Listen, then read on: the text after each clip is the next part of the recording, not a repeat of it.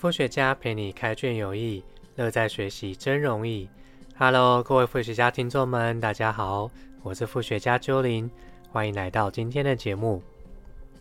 节目的一开始呢，首先要跟各位听众说一声新年快乐。本来啊，这一集节目呢是打算要在跨年之前呢要上线的，可是因为这次要分享的内容哦，距离我很遥远。所以呢，这集要分享什么内容呢？这次要分享的书叫做《给未来总统的物理课》。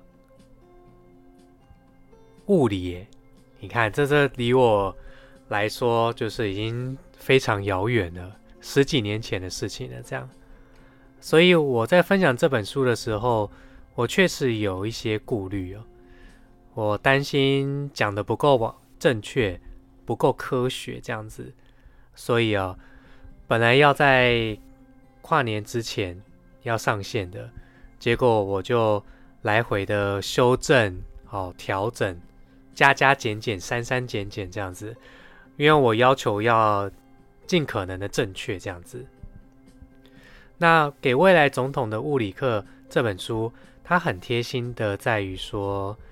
他筛选掉过于细节和专业的理论知识，只萃取出让我们在面对事情的时候可以派上用场的最不可缺少的基本知识和观点。这样子，也是对我们思维的训练，在面对问题的时候，去用正确的角度切入，去问出关键的问题。这样子，科学的发展哦，本来就是不断进步的过程。就算今天的对变成明天的不对，那如果怕犯错就不去谈不去做，科学就不会有今天的成就啦。所以呢，读到这边哦，我就决定了，我放下一定要正确的执着，我就邀请大家跟我一起走进物理的世界冒险，大家一起共同成长学习这样子。OK，那在。正式开始分享之前呢，我想先邀请各位回想一下，台湾历年的总统当中有没有物理学背景的？好像没有嘛，对不对？我记得都是学法律的这样子。那这个就引出了一个关键问题喽：总统有需要懂物理学吗？那在回应这个问题之前呢，我们先回到自己的身上。物理学和你我的关系是近还是远呢？我回想了一下，我自己跟物理学的关系，最早最远应该是回到我高一的时候。我高一的时候还没分组嘛，所以呢，那个时候还有基础物理。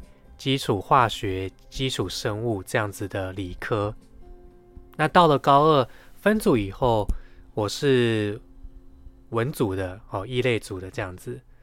从此以后，我就再也没有就是进行有系统的跟物理学的学习这样子。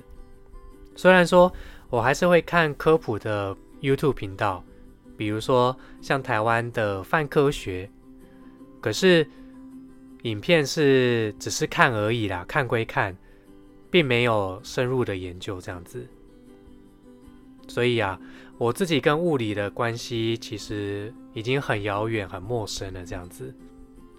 可是，在读了这本书之后，我发现物理它很让我出乎意料诶，尤其它澄清了我一些原本信以为真但并非事实的东西。比如说，现在全球都面临的一个问题叫全球暖化。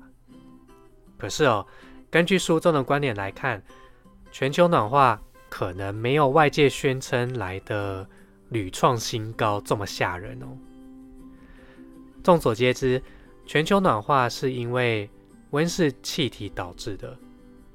实际上，当我们回顾，地球数千年的历史，好，人类有统计以来的温度来说，其实过去的地球也有温暖的时期，现在的二十一世纪，现在的今天，的确是比较偏暖，没错。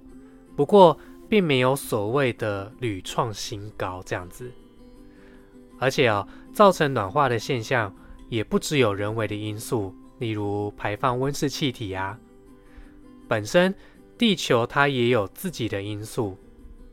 那至于为什么会有本身的因素，而且这个因素的影响程度有多大，科学家他们也还持续的在研究当中，目前还没有一个结论，这样子一个定论。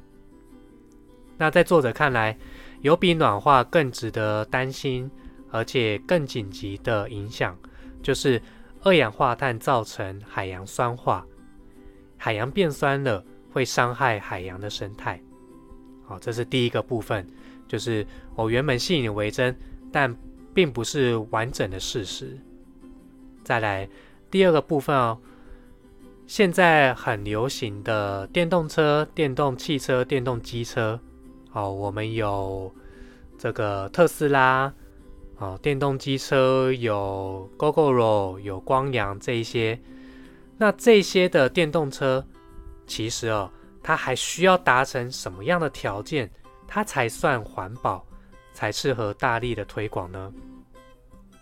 实际上，电动车因为电池制造和更换的成本太贵了，而且哦，电池的转换能量的效率还有很大的进步空间，所以油电混合车反而是现阶段。我们比较好的选项，但是哦，作者他也他也认为电动车的相关技术哦，它一样值得发展。比如说减轻车身的重量，而且又够安全、够坚固的制造技术，好，仍然值得我们持续的发展。那回到这本书本身哦，这本书它在。封面的设计上面也有一个巧思可以跟大家分享，就是在书本的封底，好，书本的背面，它有一个栏位叫做“请问总统先生”。好，这个设计我觉得这个巧思就在于“请问总统先生”，这就好像我们真的当面在跟总统提问。那提了什么问题呢？第一个问题。节能减碳真的能解决地球暖化问题吗？或者只是我们自我感觉良好呢？第二个问题，我们应该不计代价发展替代能源来减少对石油的依赖吗？哦，关于这两个问题，目前并没有一个简单的答案。那听到这边，可能有的听众会觉得。这有什么关系？去问国策顾问就好啦。我们有相关的团队，里面有物理学家能够回答，那不就够了吗？所以，值得思考的一件事情就是，自己懂和找懂的人有什么差别呢？我们会说，嗯，总统太忙了啦，有这么多事情要做，要要伤脑筋。他不可能面面俱到，而且很多事情他也需要时间、长时间的观察才能够证明啊。但是哦，但是眼前遇到的问题，他就还是要做选择、要做决定嘛。那当总统的到底该怎么办呢？身为一位总统，要懂物理学到什么程度？身为一个可以投下总统选票的民众？又该懂到什么程度呢？那在作者看来，总统最需要的能力就是统整和做决策。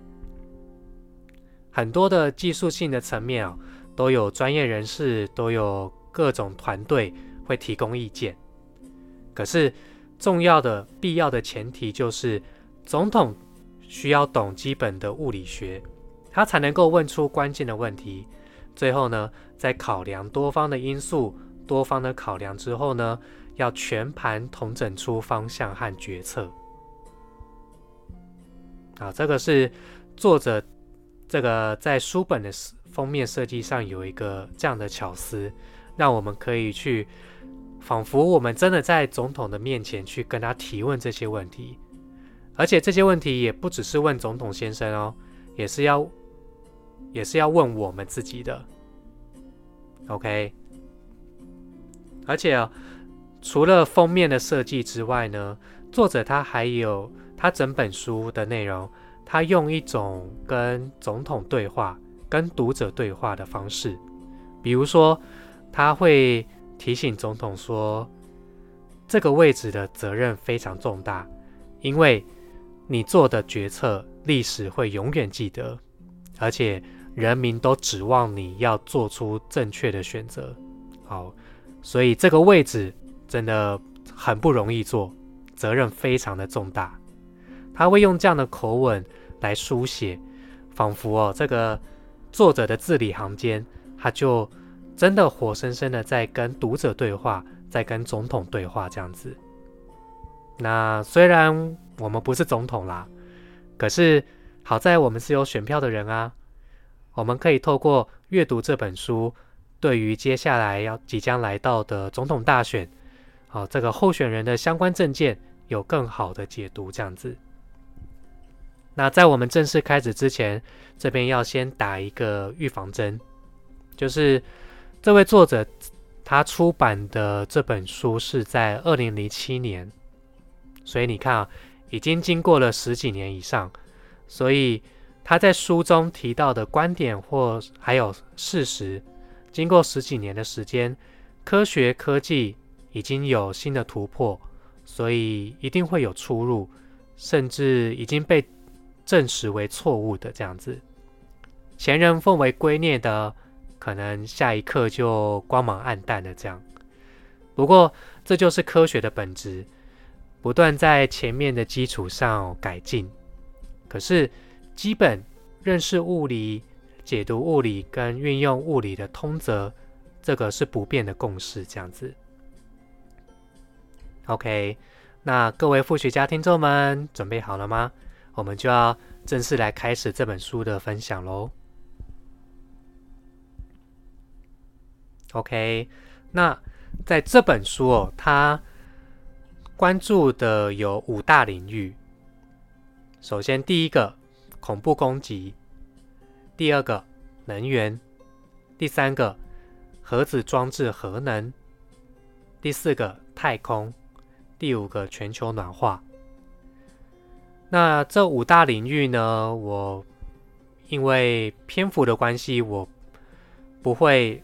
五个领域都讲，这有我有一个考量，主要是因为像是恐怖攻击和太空发展这两个领域，在跟台湾的讨论度相对少一点，所以我并不会就是在节目中分享。不过我有把我搜寻到的有关的文章和影片，哦，这些素材。比如说像台湾的 YouTube 频道泛科学，哦，这有关这个节目，他们有做相关的节目哦，我就把它放在节目的资讯栏里面。有兴趣的伙伴呢，可以再自行去找来收看这样子。那我们正式要来谈的的第一个领域就是能源。那能源呢，我们。逃脱不了的，就是我们现在还是非常大量在使用的石油和煤炭。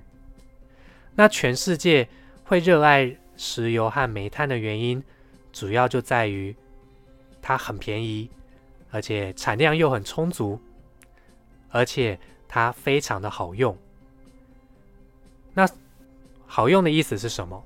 就是它蕴含的能量非常巨大。可是，对于我们这些不是物理学背景的人来说，蕴含的能量非常巨大，这是什么意思？这样子，那作者呢？他具体就用一个历史事件来说明，就是当年的九一一事件。好，各位听众，我们回想一下当年九一一的那个画面哦，当九一一。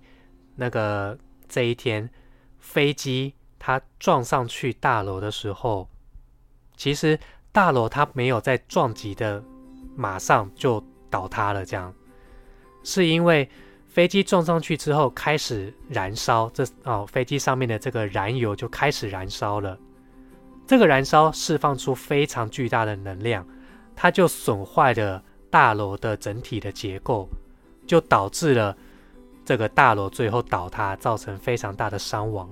好，这个是当年九一一大楼倒塌的真正的原因。所以作者他就是引用了这个历史事件来说明，石油它蕴含的能量非常巨大。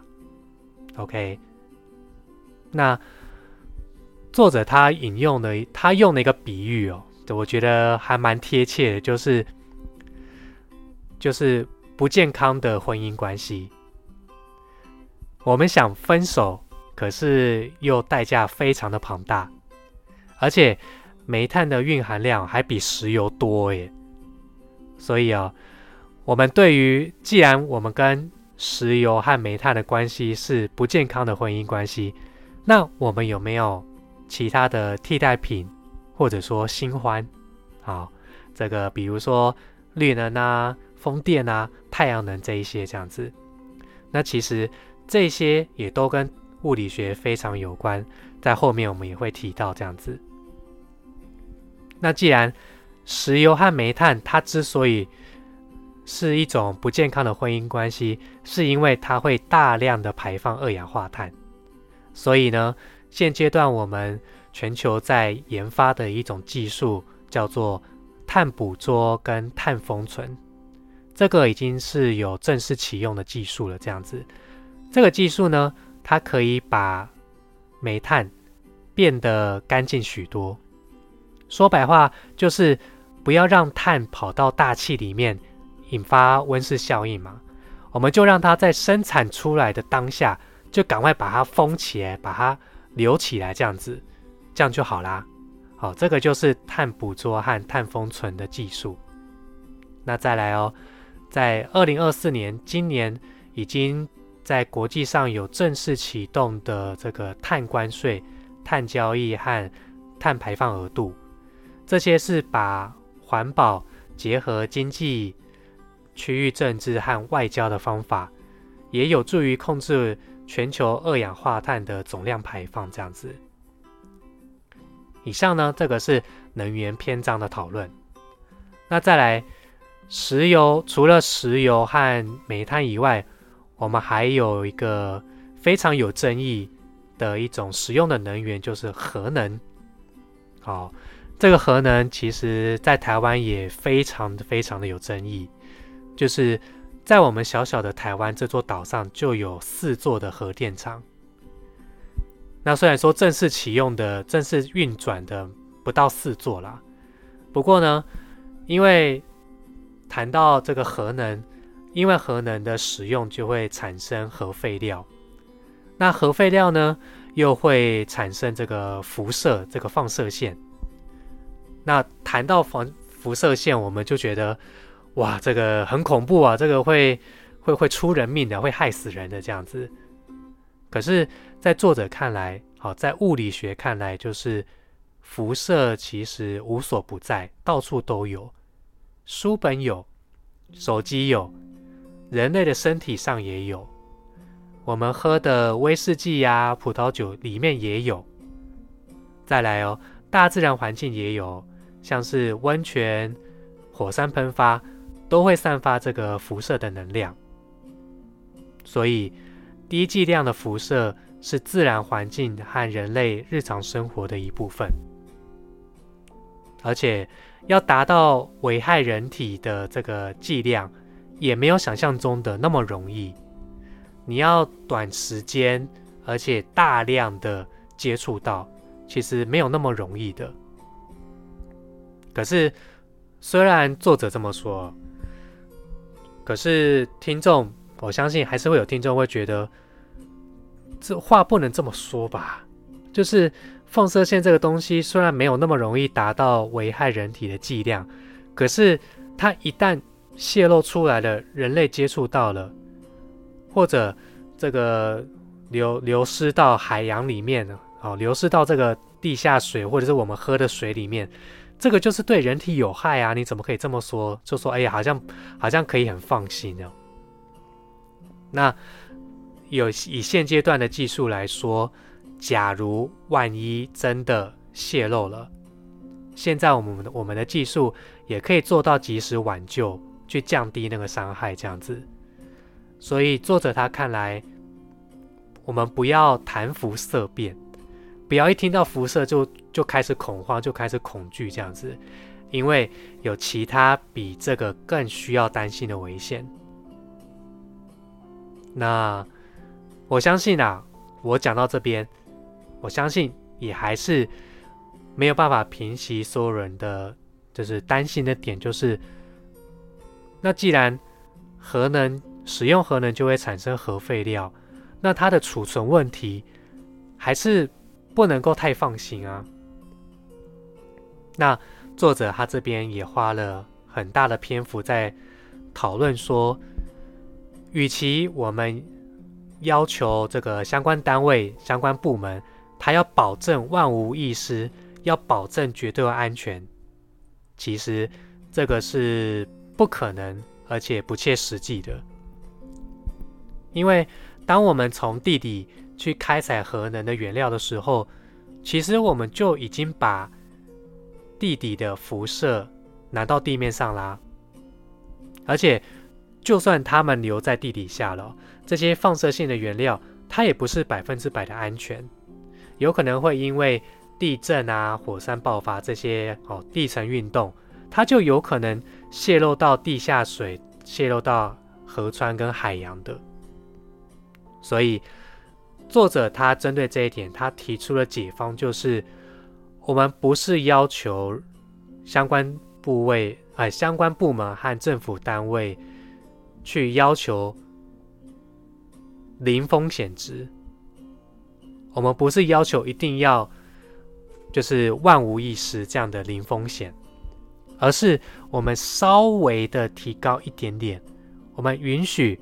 百分之零点一这样子的风险值，那这样子计算下来呢，我们就可以把一万年哦，这个根本没有人可以保证一万年后的世界会长什么样，一万年的地球会变成什么样，没有人可以保证一万年，我们就可以把这样子的这么久的储存的年限，就可以大幅缩短到两三百年。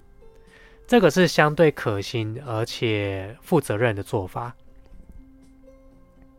而且我们还要持续的投入研究，来获取对核能的更多知识。那这边呢，我这边一样会在节目资讯栏里面，我会补充一个台湾的泛科学频道啊，他们 YouTube 有一集就是做一个现在二十一世纪已经有进步到。这个使用核融合的影片，这个核融合简单来说就是核融合相较于过去的核能是使用核分裂，是相对来的安全而且低污染性的。那这个影片呢，我就放在资讯栏里面哦，欢迎就是各位找来自己看哦。这样子，再来，我们就要来到。这个篇章是全球好公认的危机哦，就是全球暖化。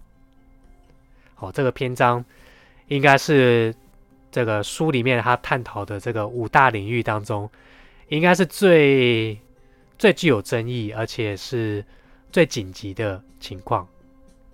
那刚刚其实，在节目的很前面有提到说，这个。全球暖化，它其实是不是百分之百是由人类造成的？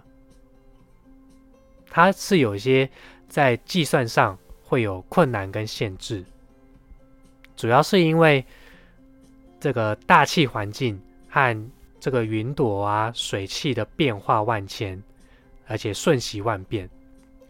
地球本身，它自己也有属于它自己的。我们人类尚未掌握好，可是就是有的一种周期性的改变，而且不同纬度的地区，它也有自己的改变。这样子，就算我们用哦多厉害的电脑模型去计算，还是会因为这个太过于错综复杂了，这个在计算上就会有误差。好，这个是我们必须承认的困难跟限制。那根据 IPCC 国际组织的结论指出，我们人类只能肯定的说，这个全球暖化、气候变迁，起码有九成，好注意哦，是九成是人为因素，并不是百分之百。呃，讲个比喻啦，就是孩子学坏，很大几率是。原生家庭的教育啊，父母没教好造成的。但是呢，也有部分原因是孩子他个人选择，还有其他非家庭因素造成的。哦，比如说就是误交损友这样子。所以这边有个小结论，就是全球暖化和人类造成的全球暖化并不是同一件事情。但是，但是。我们还是要尽快的采取采取行动，这样子。刚刚提到的这个 IPCC 国际组织，好，这边要来快速的说明一下，IPCC 就是 Intergovernmental Panel on Climate Change，这个是联合国和世界气象组织共同成立的跨国组织。那这个 IPCC 组织呢，他们在去年。也要提出一个全球暖化的报告。那这个报告呢，我一样在节目的资讯栏里面有找到一篇同整后的这个报告，就是给大家来做阅读。OK，那刚刚前面提到这个，诶，我们在计算、在评估全球暖化效应的困难跟限制，这也就代表了。科学界可以掌握的证据是不能够达到百分之九十五的信心水准。好，为什么是百分之九十五呢？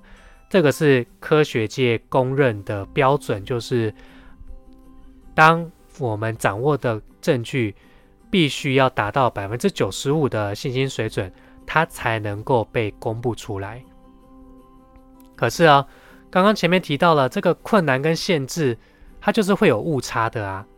那当证据达不到百分之九十五的信心水准，但是我们仍然需要全人类尽快的采取行动的时候，这个两难，这时候我们该怎么办呢？那现在现行的做法啦，就是把这个严格的标准降低一点。把有相关性就解释成为有因果关系，这种我觉得说白话就是它就是砍拖，好牵拖，有问题就都因都是因为好都怪全球暖化这样子。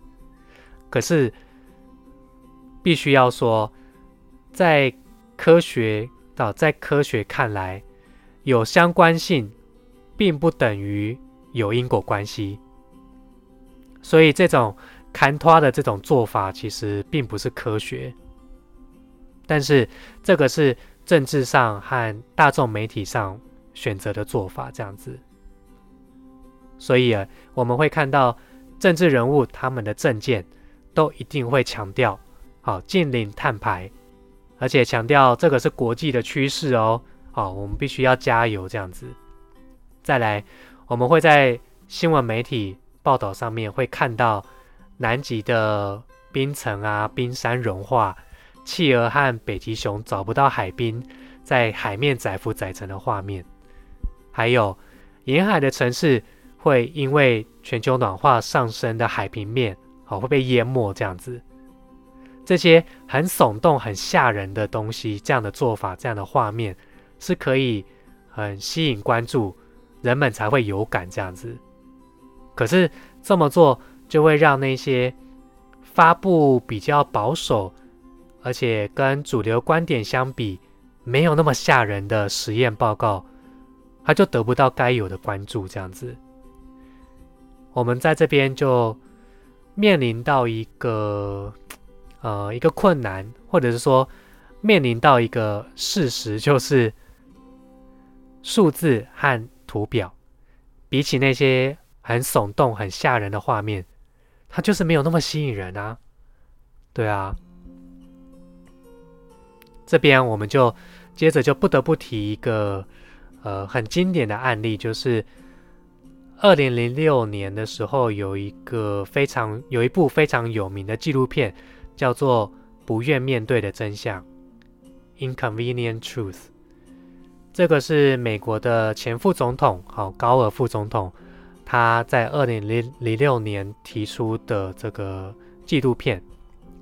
在这部纪录片里面呢，他宣称飓风，好龙卷风。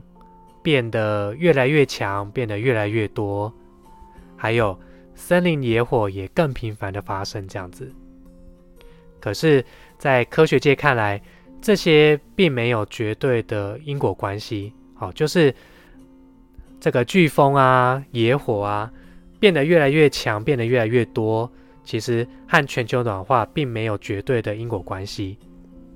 再来，暖化它也不完全只有坏处，这样子。那就算就算高尔副总统他并没有故意要误导人啊，可是观众看了这个纪录片之后，就很有可能会得出错误的结论，好，把把这两者画上绝对的因果关系这样子。那虽然啊，虽然作者他是这么说，但是这部纪录片它仍然有非常非常棒、非常可取之处，就是。他成功敲响了警钟，他唤醒了美国人民去关注这个气候变迁、全球暖化的问题。那高尔呢？他也是一位非常有才华的人，用精准有力的言论，加上懂得吸引关注的呈现手法，所以呢，他也因为这部纪录片获得了诺贝尔和平奖的肯定。OK，那。刚刚前面提到了这个，对于全球暖化、对于气候变迁的大内宣、大外宣，其实，在科学界看来哦，里面有不少事情其实没这回事啦，或者说有点太夸张了，没有那么严重，甚至说穿凿附会哦，扭曲事实的这样。但是这不代表我们就不需要关心和采取行动了。那至于为什么会这么做，就是这样做才吸引人吗？我们又很耸动的，好，就是穿凿附会的这些这个事实和材料，就会让更多人去关注这样的议题，好，就会促使我们会采取行动这样子。那在作者看来，这是一个，这是一把需要。谨慎使用的双面刃这样子啦，因为当一个人发现他被误导了以后，他就很有可能会出现反作用力，就像是放羊的孩子，当真正的问题、真正的危机还没有来临之前，社会大众就已经不鸟他了，这个才是真正的危机。而且我们还要去，呃，明智的去分辨象征姿态。和有效作为的不同。那什么是象征姿态？就是我们在很多的国际论坛啊、国际会议上，他们都会有一种公开呼吁、好郑重的提醒，比如说，就呼吁这些开发中的国家要减少这个碳排放，要减少使用石油和煤炭。可是这一些其实都。有可能都只是一种表态，它不一定是有效的作为，不然就也不会有当时的那个那一位瑞典的气候少女，她对着各国的这些政治领导人物就去呐喊说：“How dare you！” 对啊，那说了这么多，听到这边就哦很沉重哎，好像没希望了，干脆就躺平算了这样子。可是，作者他，我们先别急着绝望，好，这个作者他提出了一个很单纯又很有效的解方，就是轻松又舒服的节能。什么是轻松又舒服的节能呢？就是不是要你牺牲原本的生活需求，好，不是说不让你开冷气跟暖气这样子。那节能的定义呢，就是用比较少的能量，发挥完全相同的效能。具体有两大部分，第一个部分就是提高能源效率，换句话说就是减少能源浪费啦。比如说一公升的汽油可以跑多一点的里程数这样子。那因为我自己没有开车，那我就去访问了几位有在开车的朋友。好，这个好像没有达到诶显著的百分之九十五信心水准。好，这个就只是我一个跟朋友聊聊的这个数据啊，这样子，好一个统计数据这样子。我就访问我几位有在开车的朋友，我问他们说：“你有注意过自己的车子每公升可以跑的里程数吗？”那我这边收到回应就就是都是纯汽油车，好，就是我没有我没有收集到就是开油电混合车。或者电动车的数据这样子，那纯粹以这个吃吃油的这个车子来说，平均的可以跑的里程数是一公里大概是十五或十六公里这样子。那比较看过比较高的就是有到二十公里这样子。那我就接着问喽，那提升到多少公里你会考虑换车？那根据我一位在花莲的朋友，他就说三十公里，好，而且他还补充哦，油耗只是考虑换车的其中一个考量，这样子。OK，那在这边就很感谢当时有接受我访问的这个朋友，这样子。好，那再来这第一大部分就是提高能源效率，再来第二大部分就是降低技术成本。例如说，以前要五块钱可以办到的事，现在一块钱就可以办到。这个五块钱变成一块钱，好像对我们来说，好像好像没有太大的感觉嘛。可是哦，这个对于发展中的国家，他们才可以负担得起，好降低成本，他才有可能负担得起。比如说，像是中国和印度，他们其实还是全球。公认的就是碳排放的大宗，因为他们的国家还是很大的比例在使用这个煤炭和石油这样子。因为前面提到啊，石油和煤炭它真的很便宜，真的很好用，所以呢，我们要尽可能的去降低技术成本，让这些国家它也能够负担得起这些。好，比较干净的技术这样子。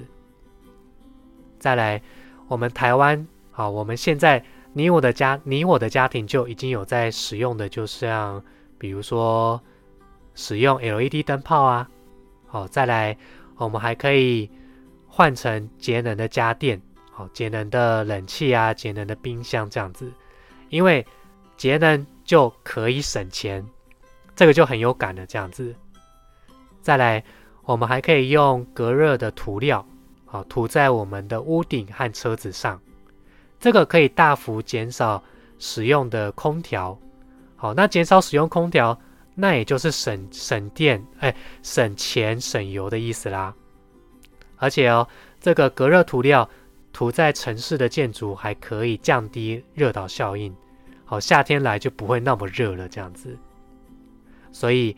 在作者他呼吁哦，我们还是要继续努力的投资相关的技术的研发和改良，好，因为这个所有的这个新科技，它全部要共同竞争的对象就是相对便宜的煤炭和石油这样子。那这接下来还要补充一个现在很可行的新科技，就是。生质燃料，好，生质燃料这个技术呢，它是呃，简单来说就是我们是运用植物哦或者是谷物来提炼出这个燃料使用。那因为它取自于植物，用完呢就是燃烧完之后的燃料。哎，讲错，不好意思，这个。从这个植物萃取出来的这个提炼出来的燃料，它使用完之后，它也回到了回归自然这样子。它是相对干净的能源。好，注意哦，它不是百分之百的干干净，因为我们现有的技术，我们在提炼生殖燃料的时候，还是需要额外的投入能能源，好能量。它才有办法提炼出这个生殖燃料这样子，而且我们现在使用的这个生殖燃料的植物，好，具体来说，像是玉米，好，玉米它的这个能源的转换率也没有到百分之百，所以呢，根据刚刚前面提到的，要提高能源效率，所以玉米它也不是。最好的这个可以用来提炼生殖燃料的，那作者他他提到比较相对可可好用的就是甘蔗和芒草这样子，因为成本低很多，而且产生的能源效率也比玉米更好这样子。OK，这个是关于全球暖化作者他的讨论。那接下来呢，我我会把这个我们接下来的三位总统候选人他们关于气候和能源的政见，我一样有找到一篇同整的文章，我会放在节目的资讯栏里面。那也邀请各位在我们接下来选举来之前呢，也可以找时间来看一下这样子。OK，以上呢，这个是这本书它。探讨的几大这个五大领域这样子，那节目呢也准备来到尾声了。最后呢，我要来就是分享一下我为什么会喜欢而且推荐这本书的几个原因。第一个原因呢，就是它阅读起来很流畅，好，很顺利这样子。因为每本书每个每个章节。它开头都有摘要前言，那每个篇章的结尾呢，也会有一也会有一篇叫做总统提要报告书。而且呢，作者他也非常善用这个比喻，好像前面提到的不健康的婚姻关系，所以对于我们这些不是物理学背景的读者来说，其实是很友善的，读起来是很流畅的这样子。再来，这个书虽然虽然它是二零零七年推出的，可是它探讨的这几大议题其实也非常符合当前的需要，而且是有迫切性的需要哦。这样子，再来第三个原因就是它很深入浅出、很浅白、很好懂的去提供给我们一般人的这个物理的 sense。这样子，再来第四个原因：问题与解方，担忧与乐观并存的论点。这什么意思呢？就是作者他，我在读的时候，其实我觉得他有一个我很欣赏的点，就是他不光是为了平衡或者避重就轻，他把自己身为科学家。就应该完整呈现自己收集到的，无论正反双方的资料都要呈现出来。他不能够像自助餐一样，我只挑选对自己有利的来讲这样子。所以哦，作者他是有遵守他身为科学家的伦理和责任这样子。再来，面对不确信该有的态度，尤其未来的二十一世纪是。嗯，前所未有的充满高度的不确定性，所以面对这个不确定性呢，一味的唱衰或者一味的乐观，都不是负责任的做法。无论你是总统或一般老百姓都一样。物理学它不是全部的答案，它是我们我们面对风险、分析问题的思维这样子。好，以上这四点是我非常欣赏，而且会愿意分享这本书的原因。这样子，OK。那节目的最后呢，我这边呃要来让我工商一下，哦，就是毕竟嗯。这是二零二四年的第一期节目嘛，所以呢，这边也快速的分享一下副学家今年的计划有什么。比如说，我今年会会开始办线上的公开读书会。那除了线上的读书会呢，我还会办实体的讲座跟工作坊，来去倡议一些我关注的议题，这样子。